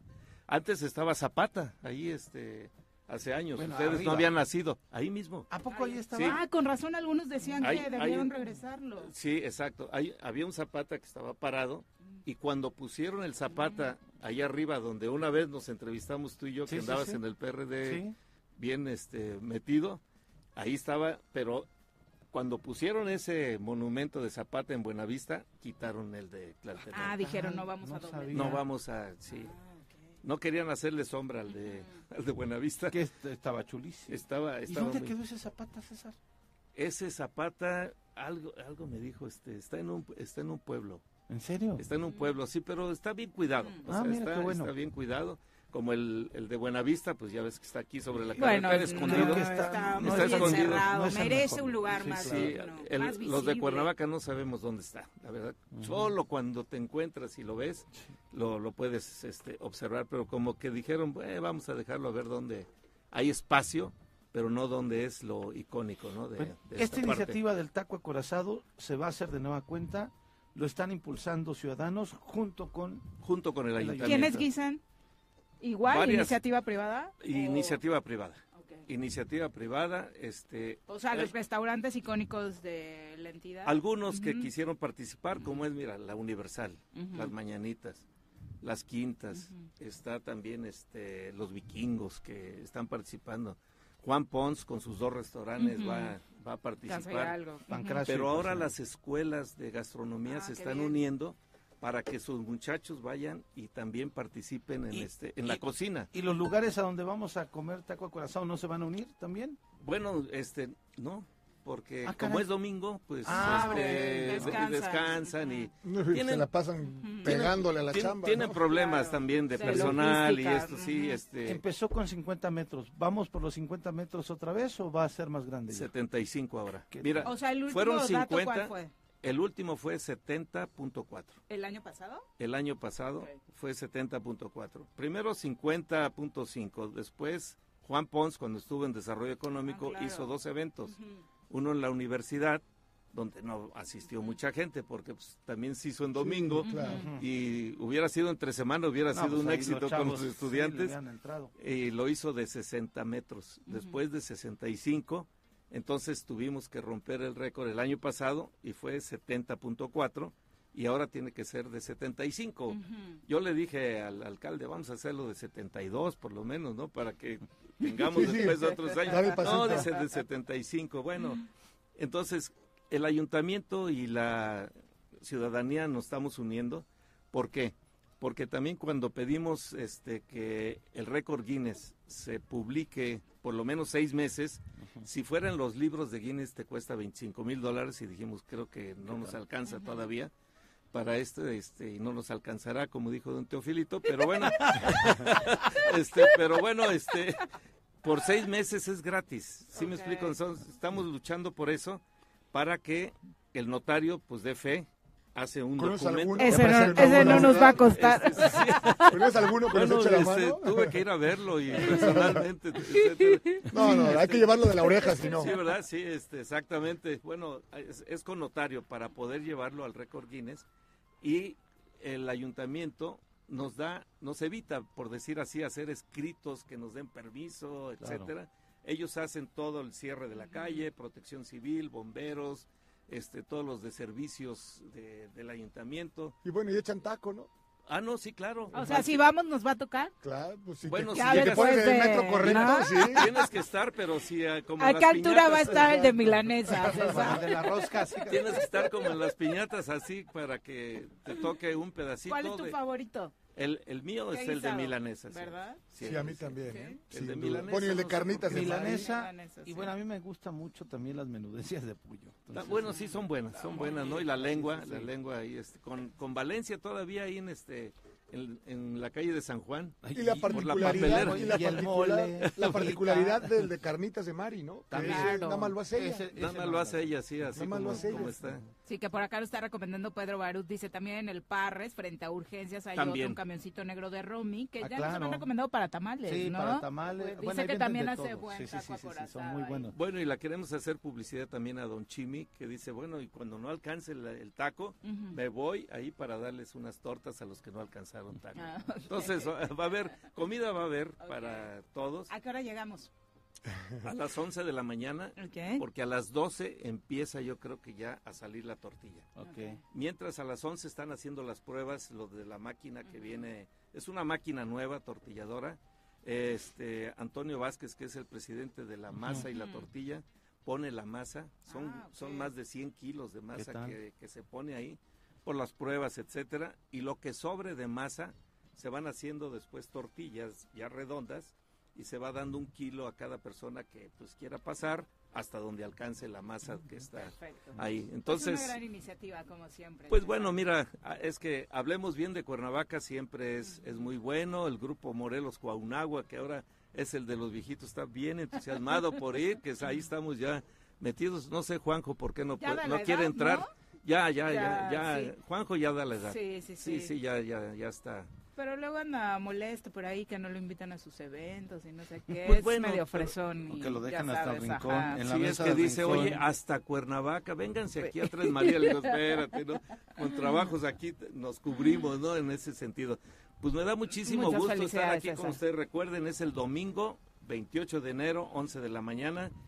Y también ¿En dónde exactamente? En, eh, ahí afuera de las letras de, De Cuernavaca. En la escalinata. Empieza de desde el. Palacio de Cortés, este, atrás del Pacheco, ahí, ahí va a estar la máquina. Ya Víctor Hugo nos dio permiso de estar un ratito ahí para no ocuparlo. Muy bien, delegado. Y vamos a dejar este vamos Limpio. a dejar limpio todo, sí, sí, exactamente. Esa es la conveniencia también de hacerlo con el ayuntamiento. Em- dejan limpio y terminan limpio Hay que también. decir que el Pacheco es la estatua El del- Pacheco es la estatua Sí, de porque luego hay muchos pachecos por las Sí, calles. No, ¿no? vayas a andar De pacheco. pronto andamos pachecos allá en el No, centro. pues recuerdo que de, de niños, este, cuando este, nos íbamos a pelear, dice, pues no vas a agarrar a Pacheco. Exacto. Porque le falta un brazo y una Exacto, pierna, ¿no? exacto. Muchas gracias, César. Pues muchas buenos gracias a ustedes y como siempre, el- con la alegría de estar aquí con ustedes, domingo 28, nos vemos. Benin va a tocar al final Ah, ¿qué los tal? chinelos Ah, con una comparsa que una regidora va a llevar, ¿verdad? De, este, de Cotepec. ok. Entonces ahí terminamos con eso, pero iniciamos con unas danzas de, de Morelos y todo es voluntario. Disfrutemos de nuestra ciudad no con este tipo de eventos. Muchas gracias, César. Buenos días. Presupuesto cero del ayuntamiento. Bien, bien, bien, Entonces, bien. eso está bien. Mucho éxito y no claudiques, mi querido No, amigo. no, no, en- pues en siempre poner a sigan Cuernavaca. apoyando ustedes, vamos a seguirle. Con Muy gusto. bien. 8 con 22, regresamos.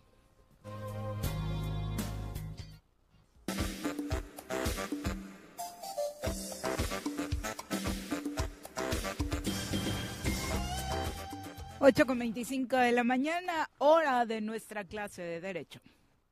Yo de leyes no sé nadita, yo de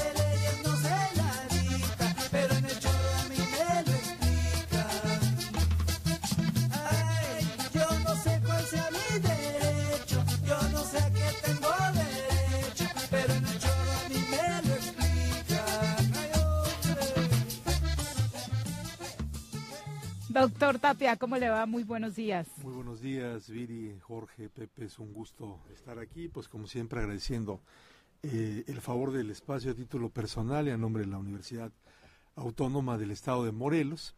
Y pues bueno, voy a eh, continuar platicando un poco eh, el tema que habíamos iniciado la semana pasada, que es el derecho a la ciudad. Claro. Me parece que es un tema eh, interesante. Yo lo conceptúo más bien como el derecho al bienestar en los asentamientos humanos, no solamente en la ciudad, los pueblos, etcétera, ¿no?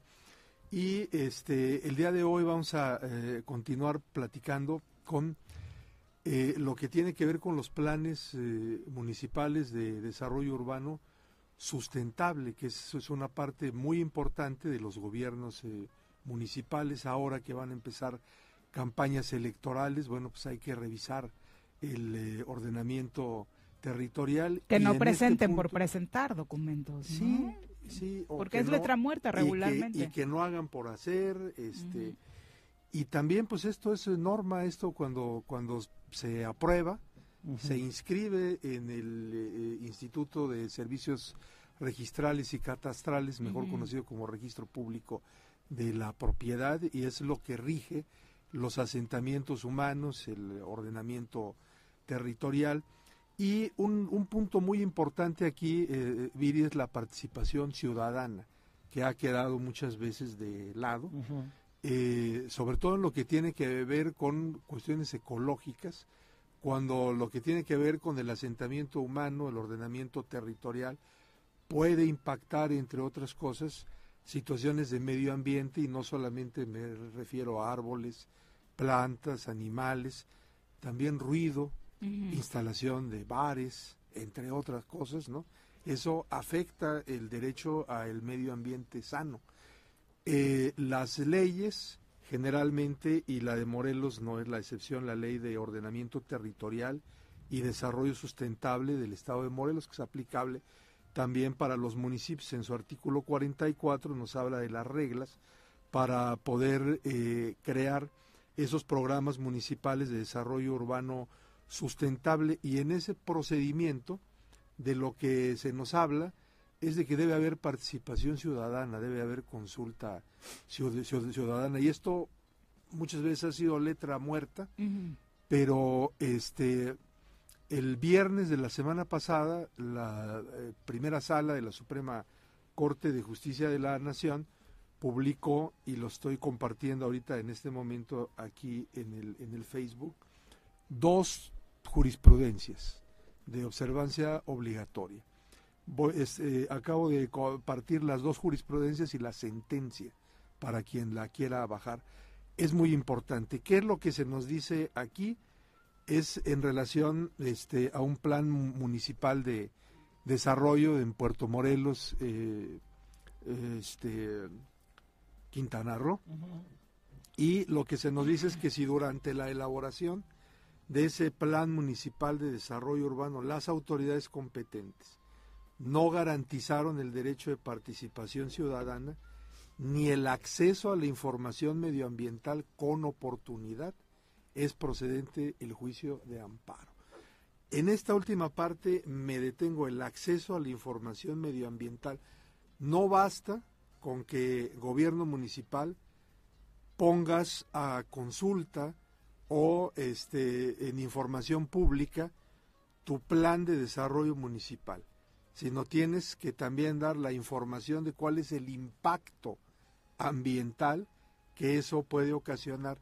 Y si no pones esa información y te la piden antes de iniciar y lo recalco, antes de iniciar y o continuar ese tipo de procedimiento, este si te lo piden, desde luego lo debes de este entregar, lo debes de hacer público y si no se entrega con oportunidad, es transitable el juicio de amparo. En este caso, que es un caso que resuelve la primera sala de la Suprema Corte en octubre, noviembre del año pasado, el efecto del amparo es invalidar ese plan municipal de desarrollo urbano para efecto de reponer el procedimiento y entonces garantizar realmente lo que mencionaba yo hace un instante, que es la participación ciudadana y el acceso a una información ambiental a detalle. Creo que esto es muy importante y también muchas veces eh, la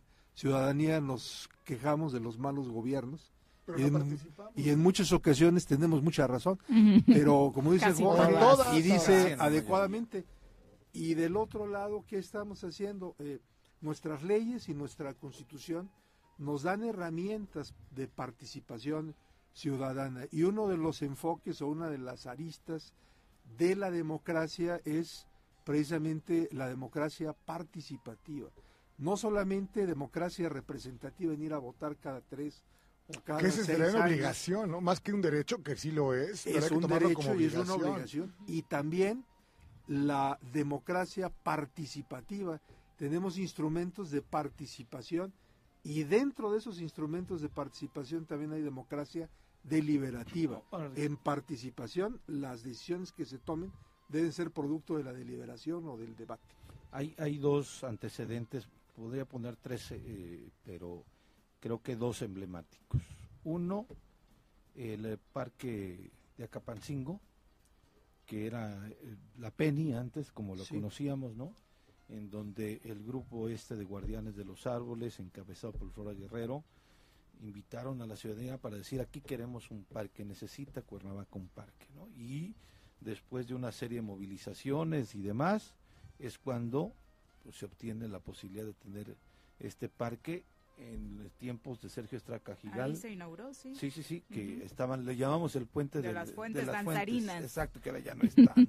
Ahí están las fuentes, pero Sí. ya ni danzarinas y creo que ni agua, ¿no? Y el otro, el de Tlaltenango, que se pensaba se iba a construir un Walmart en tiempos de Manuel Martínez Garrigós, y se hizo una movilización también ciudadana, participación, en Bueno, y el- y el ayu- gobierno compra el predio. El ayuntamiento compra el predio exactamente y se hace un parque allí. Y el otro, que fue donde pues, generó toda una movilización social, que pues, pues no se hizo parque, ¿no? El de aquí a un ladito de nosotros, donde está el Costco y está el Me- Mega, que, ahora ya se llama Soriana. Es, la cosa más desafortunada que le ha ocurrido a Cuernavaca. Pero gracias a ese movimiento creo que aún así se rescataron algunos árboles. No, pero lo y- emblemático que era esa, Ah, no, claro, esa sí, propiedad claro, claro. y que hoy tengamos un Costco es una Es vergüenza. terrible, ¿no? Digo, Pero se rescata también que tengamos un museo del niño, ¿no? Un papalote en chiquito. Sí, de acuerdo, pero... pero- se rescató por la movilización Pero ciudadana. incluso ¿no? transitar por ahí y ver todavía la presencia de la naturaleza, Sí, si así claro. está hoy, en medio Imagínate, de todos- claro, claro. todo esto, ¿cómo estaba en aquello? Yo la verdad no recuerdo No, haber es- transitado mucho interesante. En, en aquella época y la verdad es que es una natural. No, pero aparte, este predio la ¿no? familia Suárez lo Sí. dona al gobierno del estado para preservar el Casino de la Selva, que hoy tendremos un, un centro de convenciones No, sin padrísimo. precedente en el, en el país, ¿eh? o sea, Sí. en, en- en- encallado en el centro de la ciudad. Y el gobierno decide venderlo, ¿no? Es Sí. algo de lo que no podemos permitir que ocurriera y ocurrió. Pero Sí, bueno, desafortunadamente. es historia. Pero hubo gente en la Y- cárcel, Y ahí, ¿no? Claro. y ahí de los de los derechos que se afectaron es el derecho a la protección y preservación del patrimonio cultural. Claro. O sea, en todo esto ya con, con esto cierro, ¿no? ¿Qué derechos van de por medio medio ambiente sano, acceso al agua potable y al agua para el uso doméstico, vivienda digna, salud, seguridad, preservación de la cultura, ¿no? También, independientemente de los espacios eco- ecológicos, este, la zonificación. Oye, esta zona es zona residencial. Aquí no puedes estar dando, este, eh, como tortibonos, factibilidades de agua potable, ¿no? Claro. Se va a acabar. Aquí no puede haber bares. Es una zona residencial. No se puede ir a más de tantos eh, Decibeles. decibeles, ¿no? Y aunque eso estamos acostumbrados y se ha normalizado el irrespeto en relación a esa cuestión, esto es norma y hay que poner los focos amarillos porque los amigos de Quintana Roo han puesto el ejemplo. Cuando la ciudadanía se organiza y demanda, cuando menos la justicia de la Unión concede el amparo y la protección. Pongámonos las pilas. Es maravilloso Claro, porque además utilizar el- las herramientas que tenemos. El otro ejemplo que iba a poner, no aquí en Cuernavaca, es en Zacatepec, que cerca del, del Cerro de la Tortuga, que además ya es reserva ecológica, querían hacer un desarrollo de casas geo, Claro. ¿no? Y entonces la gente dijo, aquí nada, ¿eh?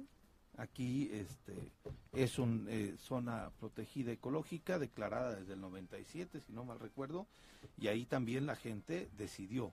Y la vergüenza que tenemos en Cuernavaca también son los edificios altitos, ¿no? Sí, sí, con esa con esos eh, eh, Y tenemos argumentos. marco, la Constitución, la Ley General de Asentamientos Humanos, la Ley General de Protección eh, Ambiental, tratados internacionales como el Acuerdo de Escazú. Eh, ten- tenemos marco constitucional, hay herramientas, hay que echarlas a andar. Bien, gracias doctor. Gracias. Qué buen Muchas tema. gracias por Gran acompañarnos. Gran tema porque además es justamente en este tiempo que viene el periodo de, de, este electoral y en donde hemos estado insistiendo que desafortunadamente ni la ciudad ni el estado tenemos un plan de desarrollo que contemple Lo presentan por presentar, casi casi que es copiar y pegar del anterior y cambiarle tu nombre, ¿no? En lugar de Graco Cuauhtémoc, que en lugar de Mando Único Coordinado y punto, ¿no? Y así, nos podemos ir de largo con las diferentes áreas. Muchas gracias, Gracias. doctor. Muy buenos días. Ahora sí que chale. Son las 8 con 36. Eh, don Alfredo Cuellar, un abrazo. Dice cuál es su acorazado favorito. Bueno, nosotros ya lo compartimos, don Alfredo. Usted compártanos por ahí el dato de cuál es la recomendación. Nosotros Milanesa, estamos más que dispuestos para ir a explorar nuevas opciones, porque además no solamente los encontramos en, en Cuernavaca, ¿no? Hay obviamente eh, opciones prácticamente por todo el Por estado de, de Morelos. Son las 8 con 37, ya que estábamos hablando del acorazado y de gastronomía. Va a decir que qué gran alimento, Vamos doctora. la nutrióloga. que muchas felicidades. Piensa en un futuro sano. Tú también puedes tener una mejor calidad de vida. Conoce cómo llevar una alimentación saludable con los productos naturales y orgánicos que la doctora Mónica Novielo de Punto Sano tiene para ti en el Choro. Doc, ¿cómo te va? Muy buenos días. Muy buenos días, ¿cómo están? Bien, doctora. Bien. Qué bueno. Decían Oye. que aquí hablando de acorazados. ¿Cuál dirías que está Esa más es equilibrado? muy bueno, ¿no? Muy sano. Un taco de arroz con milanesa frita. Doble tortilla. Doble Ay, tortilla. No, no, por Dios. ¿Nunca te has comido un acorazado? No. No, ¿en serio? Sí, No has qué vivido. pena, pero no. No has vivido. Nunca. Bueno, hay unos de doctora. chile relleno, ¿no? Sí, claro. Ese lo debería No, yo de y probar. hay de papas con rajas, o sea, ah, no, no, bueno. no nada más. Pues es voy a tener que ir el domingo ahí a ver qué pruebo. Aquí en el Parres me hace mi proveedora con tortilla a mano. ah, sí, buenísimo. Ya muchos son con tortillas a mano, ¿Sí? ¿no? Ah. Ah, esas son las buenas, son deliciosas. Yo compro de esas queda a mano. cerca. Me queda cerca, tendré que ir a probar uno de papa o de rajas o de chile relleno. Bueno, el de torta de papa es muy, es, Es muy casual. Sí. El de es muy torta usual. de papa. Una tortita de El de papa. huevo, el Ah. de papa. Ah, bueno, pues voy a aquí estamos este, Me- me están- orientando. Ahora nosotros orientando a la nutrióloga, ¿cómo la ven? Me van a convencer a de a ir a pecar con los tacos acorazados. ¿Cuál es el tema hoy? Bueno, nuestro tema del día de hoy son los alimentos nocivos para el cerebro. ¿Qué tal? Sí, bueno, nos, nos enseñan mucho cómo cuidar el intestino, los huesos, que si la glucosamina, El que si el hígado, que, ¿no? Que las hierbas para el hígado, pero ¿y el cerebro? Es como que no, no se habla mucho de cómo cuidarlo, ¿no? Entonces, bueno, hay seis alimentos particularmente que no son buenos para el cerebro. ¿Cuál creen que es el primero? ¿Que no son buenos? que no son buenos. Bueno, ese lo ¿No? puso en segundo lugar. El Ah, primero es el glutamato monosódico. Ah, O ¿tanto sea, así? Suiza. Exacto. Jugo Maggi. El jugo Maggi es puro puro glutamato monosódico. ¿Y cuánta gente no lo usa, no? Soya, Y la es- soya preparada esta, No, la ¿o soya no. La, esa salsa de soya es un fermento hecho del frijol de soya. Esa no. Bueno, hay algunas soyas que tienen glutamato porque es un gran exacerbador del sabor. La si la salsa ¿no? inglesa tiene, tiene glutamato monosódico. Para quienes no han escuchado secciones anteriores, porque es prácticamente una campaña ya, doctora, contra el glutamato, sí. ¿por qué es nocivo? Porque es neurotóxico. O sea, originalmente el glutamato lo hacían de algas marinas, lo inventó un japonés hace Hay que muchísimos retirarle a años. Juanji el neo- porque lo toma diario, al parecer. Qué pena que no está Juanji porque me hubiera interesado el tema, No, no, ¿verdad? suspendan la madre ingresa todo lo que tiene porque cada vez está más loco. Perdón. Pero ¿a poco sí toma Sí, todo seguro, eso? escúchalo. Él dice que no, él dice que no, pero la evidencia, Está la evidencia evidencia dice otra cosa, Los ¿verdad? síntomas son claros.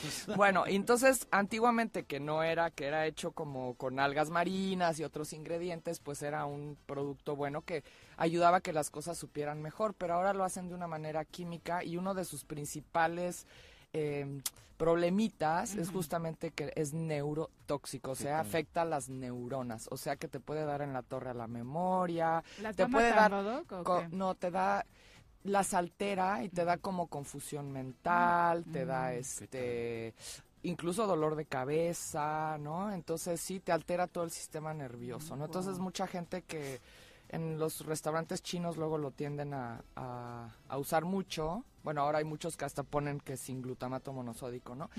Pero la gente le llama, bueno, sobre todo en Estados Unidos, el síndrome del restaurante chino, porque sales con dolor de cabeza, confusión mental, depresión incluso, ¿no? Entonces sí, te va dando y a la larga te va matando las neuronas. Claro que sí. Bueno, ese es el primero. El segundo, como bien dijiste, el azúcar blanca. ¿Por qué? Porque la blanquean con aluminio y el aluminio es un metal tóxico que no podemos digerir. Entonces, ¿qué hace? Tiene una afinidad con el cerebro, es como que si lo aspirara. Entonces, ahí se va el aluminio al cerebro, se va eh, acumulando con los años y cuando ya tenemos cierta edad, pues empezamos con problemas de demencia. Y fíjense, eh, antiguamente nuestra gente mayor de las familias eran como los sabios del clan, ¿no? Claro. Nosotros íbamos a pedirle consejo a los, a los viejos, ¿no? Porque eran los de la sabiduría. Y ahora, o sea, vas con la persona mayor y pues tiene algún tipo de demencia, es terrible. y hay una estadística que dice que los que tenemos entre 40 y 60 años que vamos hacia allá, uno de cada dos vamos a tener algún tipo de demencia. Es terrible. Terrible. Y todo es por la mala alimentación que Claro. tenemos. ¿No? Es, o sea, el reflejo de lo que comes, ¿no? ¿Eh? Eres el reflejo de lo que comes. Exacto, entonces si estás comiendo cosas que te afectan a tu cerebro, pues obviamente no vas a tener buena memoria después de un cierto tiempo, ¿no? Bueno, la tercer, el tercer alimento es la sal de mesa. O sea, no es que la sal sea mala, sino la sal refinada, como las que venden en el súper, que es blanca, blanca, pues también está, y finita, finita, también está blanqueada con aluminio. Qué miedo, las tres cosas son básicas en México. Sí, Pero pero, no lo puedes- puedes, no puedes claro que no, la sal hay de grano, sal de mar, la sal del Himalaya. Esas no están blanqueadas, ¿no? Entonces, y bueno, y si compran una sal de grano que no sea de la marca de las que están ahí finísimas, porque nada más no está molida, pero está igual blanqueada con que se aluminio. llama así, además que justo Ah, la la acabo de ver, yo no la había visto, que sea hay sal de mar de la fina. El de la fina y del cisne y de todas esas marcas comerciales está igual blanqueada con aluminio. Aguas, no compren esas marcas. La ¿no? de los trozos rosas, mejor- o sea, la del La del Himalaya. Himalaya, la del Himalaya, sí. Pero bueno, la del Himalaya lo malo es que ahora ya la están yodando y florando. Entonces, bueno, hay una sal. Nosotros tenemos una sal buenísima de Baja California, nacional. O Pero sea, la de salina más México. grande del mundo está en Guerrero Negro. Ajá, ¿sabías? pero también la floran y la yodan, ese es el problema. Y la nuestra no está ni yodada ni florada, es sal pura, pura. Y tiene yodo natural y flúor natural, o sea, no, no Sí, le sí, ponen eso químico, ¿no? y, pues, ahí está, ¿no? Exacto. y ahora está de moda el agua de mar también. ¿verdad? Sí, sí, sí, sí. Apenas re- ayer Ajá. vi, eh, temas Sí. ahí del agua de mar. Sí, sí, sí, hay gente que se la está tomando. Bueno, y el cuarto es la harina blanca, también blanqueada con aluminio. Bueno, Todo lo no. blanco, blanqueado con aluminio, ¿ok? En, en quinto lugar tenemos el alcohol. Que el Paco. alcohol también. Y sí, hoy, no, hoy bueno, que no vino Juanji, Paco. necesitamos este eh, Depurarlo. internarlo. Un detox de un año. Y el alcohol, pues sí, también mata neuronas, ¿no? Y acuérdense que las neuronas del cerebro, pues no tan fácil se regeneran, ¿no? Y en sexto lugar tenemos el ácido fosfórico, y es un ácido que está ¿dónde? En los refrescos. ¿Y qué hace este ácido? El problema es que nos hace que nuestras venitas y arterias se hagan como que se contraigan, entonces no llega bien, o sea, no fluye la sangre hacia el cerebro adecuadamente y también pues es un- una manera de obstruir el flujo sanguíneo al, al cerebro y lo necesitamos para que funcione bien, ¿no? Entonces esos son los seis alimentos, ahora vamos con los que son buenos para el cerebro. Bueno, hay un nutriente especialmente bueno que yo le diría que es, diría que es el número uno, que es fosfatidilcerina, que es este que traigo acá, que los- lo tenemos en suplemento también. Eso es como lo mejor que hay para la memoria. ¿Y dónde lo encontramos? ¿En qué alimento? En la yema de huevo. La yema de huevo es el alimento que más contiene Tan fosfatidil, tan satanizada. Y el cerebro vive de colesterol y el colesterol es un es como el mejor nutriente para el cerebro. Lo malo es cuando se nos pasa el colesterol, pero también esta gente que está tomando alguna estatina para bajar el colesterol, si se baja demasiado nos puede afectar a la memoria. Entonces el colesterol debe estar bien, no abajo del rango tampoco, ¿no? Y esto nos Entonces ya no le quiten la yema. ya no le quiten la yema al huevo, por Dios, y ahí están los mejores nutrientes en el huevo. O sea, tiene con vitaminas del complejo B que también nos ayudan al cerebro, o sea, tiene muchas eh, ventajas. Otros son que ya había hablado antes, eh, las almendras, las nueces. Alguna vez comenté que la nuez incluso tiene la forma del, cerebro, ¿no? Entonces, son grandes nutrientes por sus ácidos grasos, porque el cerebro vive de grasa. Otra es la soya, por su gran poder antioxidante que tiene. O sea, la soya es un súper alimento para el cerebro. Y no me refiero a la salsa de soya, la soya no, hay el en- sushito. No, o sea, el tofu, hay proteínas de soya, o sea, hay muchas maneras de comer soya. Luego está el pescado, que tiene muchísimo omega 3 y el omega sobre todo el salmón, eh, que tiene mucho omega 3 y el omega 3 también es un súper nutriente para el cerebro. Y los frutos rojos, que también son grandes antioxidantes. El cerebro también necesita no oxidarse, porque la oxidación también nos da en la torre en la memoria, ¿no? Y bueno, y los tres nutrientes, eh, bueno, suplementos, digamos, para el cerebro, ya dije el fosfatidilcerina, el omega 3, que muchísima gente está deficiente de omega 3 por también comer mal, y el zinc. El zinc es un súper nutriente para el cerebro, entre otras muchas cosas. Entonces son como los Que es de tres- los más recurrentes en tu sección, el zinc, el doctora. Lo zinc. traes a cada rato. Lo traigo a cada rato. Entonces, el otro día hablaba que eran buenísimo para la próstata, por ejemplo, para el sistema inmune, pero también es un súper nutriente para la memoria. Entonces, pueden echar mano de estos tres también cuando... Y otra cosa importante es cuiden su, su sistema hormonal. Las mujeres estamos más propensas a tener Desajustes desajustes hormonales y por ende desajustes de memoria. O sea, las hormonas y la memoria, muchas mujeres en la menopausia te dicen, ah, es que no tengo bochornos, ni nada de esos síntomas clásicos de la menopausia, pero empiezan a tener problemas de memoria, por ejemplo. Y eso puede ser una baja de hormonas. Entonces también hay que como tener mucho cuidado. Y hay maneras naturales también de regular las hormonas entonces y hay que tener mucho Y cuidado cualquier con edad, eso. y a ¿no? cualquier edad o sea las mujeres estamos muy propensas a tener cambios hormonales toda la vida entre embarazos menopausia síndrome la misma menstruación Los métodos anticonceptivos. los métodos Sí. anticonceptivos que nos dan en la torre al sistema hormonal y, y los hombres tampoco están muy este exentos eh pero bueno las mujeres más Muchas entonces gracias, a ¿Dónde te ustedes encuentra nuestro público? estamos aquí en Plaza Andrómeda en el local 19 en Punto Sano Muchas gracias. bonita semana. Buenos días. Eh, Vicky Jarquín, un abrazo. Dice, saludos a todos. eh, gracias por compartirnos información sobre las noticias a nivel nacional. Qué rico el tema del taco acorazado, qué rica sugerencia. Y también eh, el conocer de nuestros derechos a través del doctor Ricardo Tapia. Ojalá se fomente más la participación ciudadana, sin duda. Miri Lira dice, excelente inicio de semana. Mi comentario es que con independencia de que Loret caiga bien o mal, no se puede demeritar la investigación y la exhibición del hijo de nada más y nada menos que el presidente Los del hijos, país. no Eh, denostar y demeritar, lo único que demuestra Juanjo haciendo eso es que es un chairote que quiere justificar con el argumento de que Peña Nieto y el PAN, el PRIAN, robaron más. Bueno, daremos acuse a Juanji de este comentario, Miri. Son las 8 con 49, nos vamos a los deportes. Las pelotas, las pelotas, las pelotas juega usted. No hay deporte en este mundo donde no las use usted. Las pelotas, las pelotas, las que sueña para usted. Las de Ninelli, Niurka, Maradona y Pelé. Las pelotas, las pelotas, las pelotas, sabe usted. Son las mismas en Bilbao. En Tenisco, en donde esté. Tan, tan. Bruno, ¿cómo te va? Muy buenos días. Hola Viri, buenos días. Saludos también para Pepe y para todo el auditorio. Gracias. Cuéntanos, un intenso fin de semana deportivo. Sí, un intenso fin de semana deportivo. Desafortunadamente despertamos con la noticia de que hubo pues antecedentes de violencia anoche en el estadio de, Torreón en el TCM.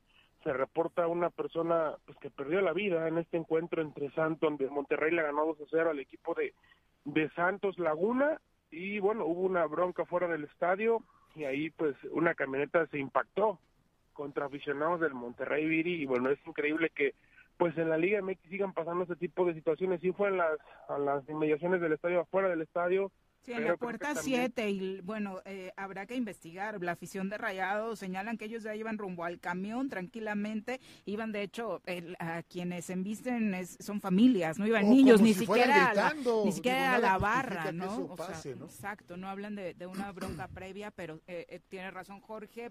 Bajo cualquier circunstancia es injustificable que le avientes tu camioneta a un grupo de aficionados. Sí, es lamentable y, ojalá que la tanto como el equipo Torreón, el equipo Rayados y la, las autoridades de la seguridad de- del estado y bueno, también de, que se encargan de la seguridad en el estadio pues puedan tomar cartas en el asunto. El mismo Miquel Arriola ya ha puesto un comunicado en redes sociales, los dos equipos ya también lo han hecho y pues ya un estadio en México como aficionado visitante pues ya no vas tranquilo, ya no vas seguro y eso es lamentable. Cero, la verdad es que da cada vez más eh, miedo ir a, a un estadio de fútbol.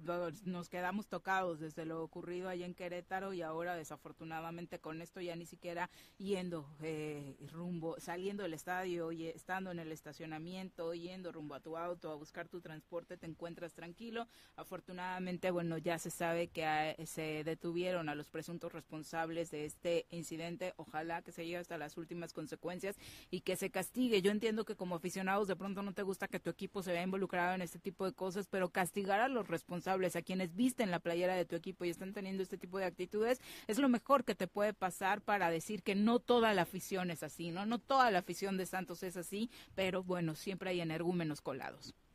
Sí, siempre hay un- alguno inadaptado o en este caso presuntos asesinos que pues además no controlan el tema de, de la venta de, alcohol adentro del estadio porque también es un negocio, pero creo que pues deberían de hacer, deberían de tomar alguna medida para que se, se controle o se limite eso. Y es desafortunado despertar con una noticia después de un gran fin de semana deportivo y es desafortunado eh, pues ahora despertar con esa con ese tema. Y bueno ya la- en el tema futbolístico pues se jugó la jornada número dos de la de la Liga MX ayer también en Monterrey eh, Chivas termina perdiendo no pudo a pesar de que jugó bien el primer tiempo y gana el equipo de los gana el equipo de los Tigres contra el equipo de Guadalajara debutó el el México americano bueno es más americano que que mexicano Cotwell y termina perdiendo el equipo del rebaño sagrado aún así. Sí, cae el gol de Tigres cuando mejor estaba jugando Chivas, ¿no?